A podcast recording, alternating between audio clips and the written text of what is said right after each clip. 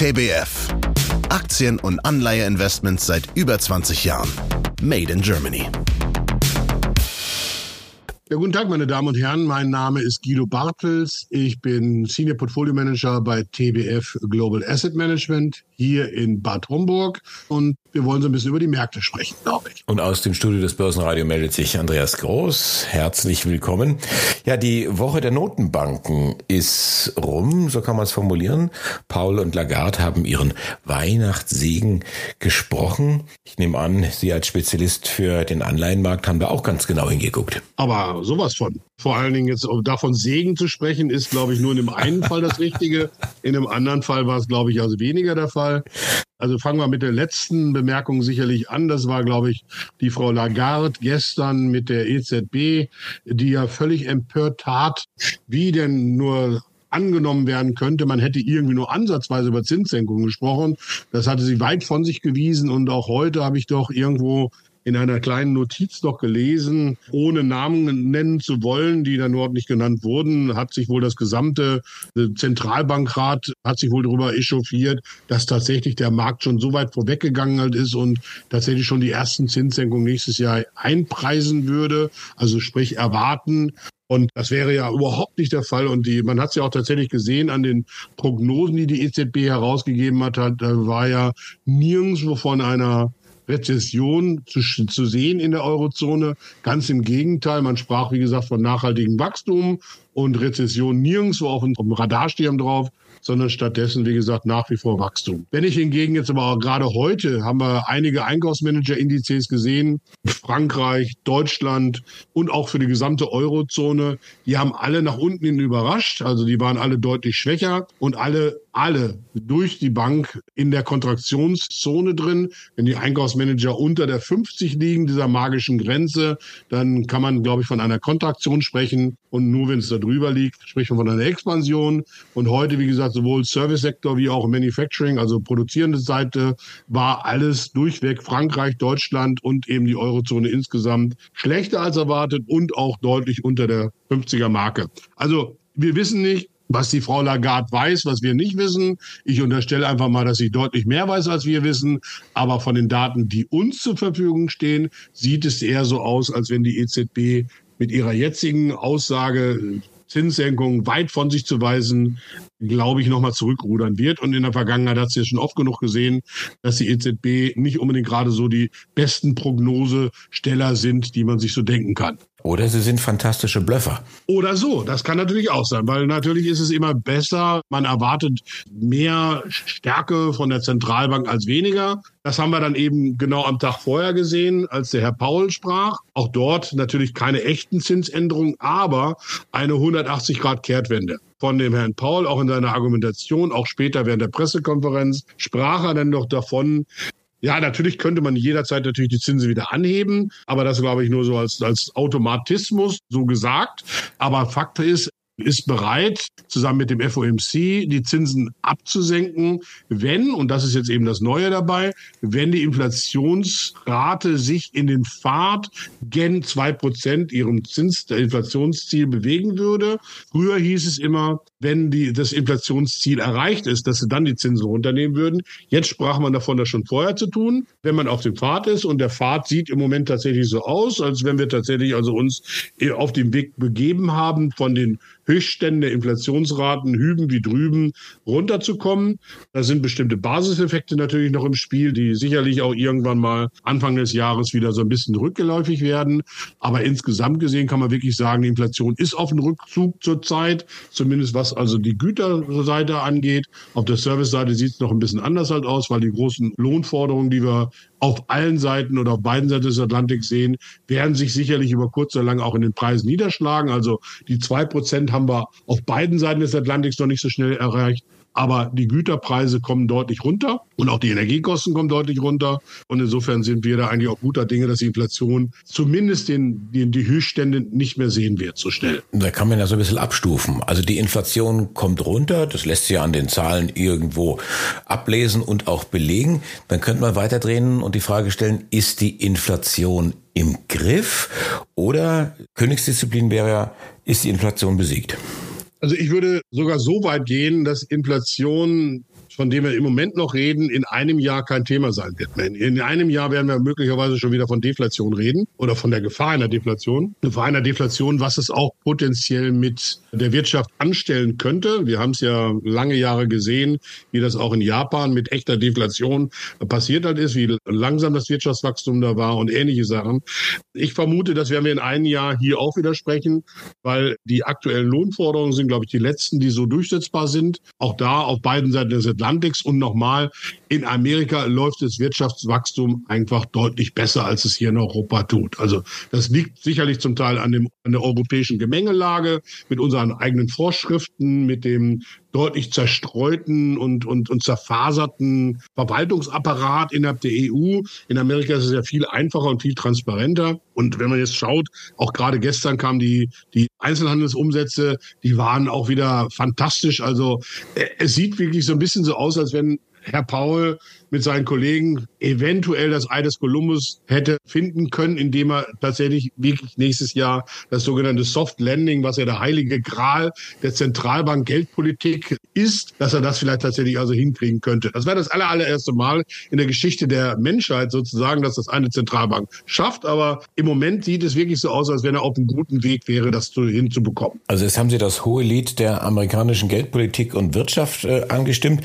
Wie sieht denn die Tonlage aus, wenn Sie sich Europa beziehungsweise Deutschland anschauen? Naja, da hier sieht es natürlich erst ein bisschen anders halt aus. Wir haben uns natürlich so ein bisschen selber den, den Fuß gestellt. Ich erinnere jetzt nur an die aktuelle Gemengelage jetzt und die Verhackstückung da von unserem Haushalt für 2024, 2023. Das Bundesverfassungsgericht kassiert plötzlich einen Bundeshaushalt ein, wäre nicht verfassungsgemäß. Wir mit unseren Sondervermögen, die ja auch verwirrend sind und keine Vertrauen mehr in die Politik irgendwo da ist. Und, und dann haben wir natürlich hier eine Situation, wo wir auf dem Altar der Schuldenfreiheit ein mögliches Wirtschaftswachstum opfern.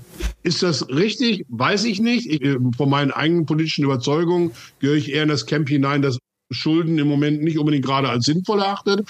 Aber wir sind natürlich in einer Situation in Europa drin und vor allen Dingen in Deutschland, dass wir ein Steueraufkommen haben, was es so in dieser Art und Weise noch nie gegeben hat. Also wir, wir nehmen genügend Geld ein, nur wir geben eben auch extrem viel Geld aus und möglicherweise nicht für die richtigen Sachen. Aber das ist was für die Politiker zu entscheiden, was richtig und was falsch ist an dieser Stelle. Aber ich glaube, wir müssten einfach nochmal ein, ein Umfeld schaffen, in dem wir mehr Vertrauen geben. Also auch den Wirtschaften, den Subjekten, die draußen in der Wirtschaft arbeiten und sich bewegen, die haben ja auch kein großes Vertrauen mehr in die Politik, weil mal wird das Gesetz eingefordert, mal wird das Gesetz ausgesetzt, mal wird dieses wieder eingesetzt, mal.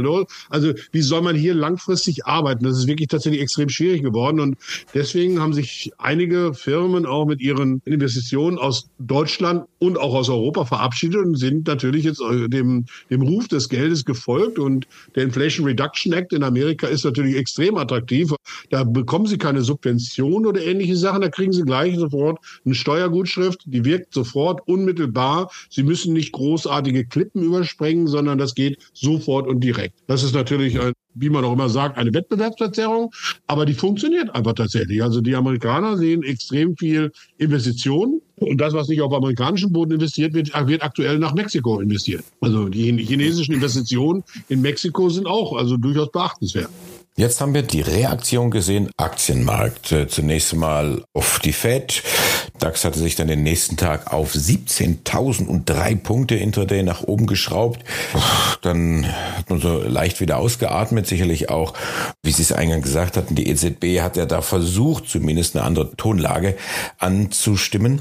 Also die Aktienmärkte haben positiv reagiert. Wie haben denn die Anleihenmärkte reagiert? Die haben noch viel deutlicher reagiert und also das war the mother of all rallies, wie man das jetzt auch schön sagen kann.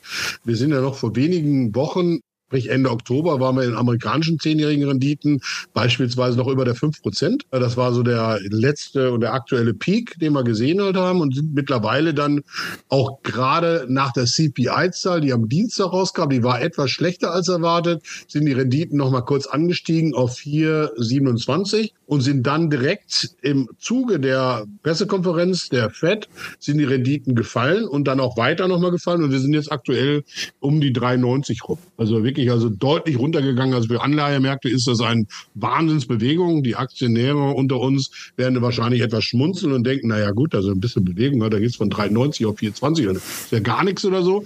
Aber für uns auf der Anleihesegment ist das schon ein deutlicher Zugewinn. Und wir steuern das ja auch über unsere Durationssteuerung, also wie sensibel unser Anleiheportfolio auf Zinsänderungen reagiert. Und wenn man da ein gutes Händchen hat und hatte, was wir Gott sei Dank in diesem Jahr auch tatsächlich also auch beweisen konnten, dann kann man davon schon ganz ordentlich mit profitieren. Weil dann hat man entsprechende Kursänderungen, die sich auch durchaus dann eben also auch in den Fondsbewertungen entsprechend niederschlagen werden. Hm. Aber das alles in allem, wie gesagt, wir sind jetzt mittlerweile natürlich auf Niveaus angelangt in Europa, in der, der zehnjährige Benchmark, der Bund ist so um die knapp über zwei Prozent. Der amerikanische ist immer noch bei 3,90 herum, der zehnjährige. Die Differenz zwischen diesen beiden Zinssätzen ist noch sehr hoch. Wir glauben, das wird deutlich sich einengen weil natürlich die Amerikaner, wie sie das jetzt ja auch angekündigt haben, sicherlich mit ihren kurzfristigen Leitzinsen runtergehen werden und das wird nochmal dann auch das lange Ende beflügeln. Währenddessen in Europa eben, wenn die Frau Lagarde tatsächlich Recht behalten sollte und sie mit ihrer störrischen Art tatsächlich also sich auch durchsetzen wird bei der Zentral Zentralbankrat, dann wären natürlich die europäischen Zinsen auf vielleicht adäquatem Niveau. Allerdings glauben wir das eben nicht. Wie ich ja schon sagte, sind wir also eher in dem Camp zu, zu finden, dass wir eine deutliche wirtschaftliche Eintrübung in der Eurozone sehen werden. Wir haben das schon in Deutschland gesehen. Die deutschen Wachstumsraten sind, glaube ich, nur noch auf dem Papier, nennt man die Wachstumsraten. Fakt sind, die Wirtschaft schrumpft und sie sieht im Moment auch nicht so aus, als wenn die aufgrund des, des Budgets, des Haushaltes, der Bundesregierung irgendwie Wachstumsimpulse daraus zu, daraus zu lesen wären. Ganz im Gegenteil, die Bürger werden belastet. Der schwache Einzelhandel wird noch stärker belastet, weil die Kosten noch mal hochgehen. Also ich sehe jetzt im Moment nicht so richtig, wo das Wachstum im Moment tatsächlich aktuell in Deutschland speziell herkommt. Schauen wir voraus aufs Jahr 2024. Was wird denn das für ein Anleihenjahr? Ein glückliches Händchen bei der Portfoliosteuerung vorausgesetzt. Also wenn alles so gut läuft, wie wir das sehen, dann sehen wir durchaus noch einen weiteren Renditerückgang. Also äh, wir erwarten die Dollarzinsen also eher so Richtung drei ein Viertel als Tiefspunkt. Das wären von hier aus nochmal 65 Basispunkte ungefähr. Also nochmal, ich sag mal, ungefähr grob ein halbes Prozentpunkt. Das ist jetzt nicht mehr ganz so viel, aber immer noch ein bisschen Munition, die wir da haben. In der Eurozone sind wir nahe des Tiefstandes, den wir in der jetzigen Bewegung sehen. Da sehen wir vielleicht ein Dreiviertel, da sind wir vielleicht gerade mal 25 Basispunkte noch vom Tiefs entfernt, wo wir vielleicht hinlaufen können. Dann sind wir sicherlich aber am Ende der Fahnenstange und ich glaube, da kann man dann erstmal keine großartigen Kapitalgewinne mehr machen.